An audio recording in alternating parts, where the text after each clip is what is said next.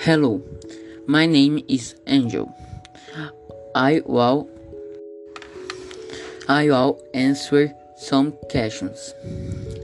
Questions 1. In the image, I see several plantation and house in back and building in the background. Question 2. I feel comfortable should say head so good down man trees of the creation of man. Question 3.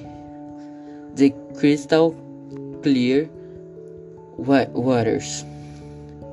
Question 4. The modern arts.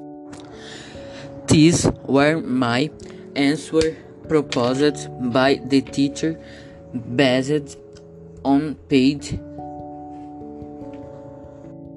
page 64 of the English book. Thanks for listening to my audio.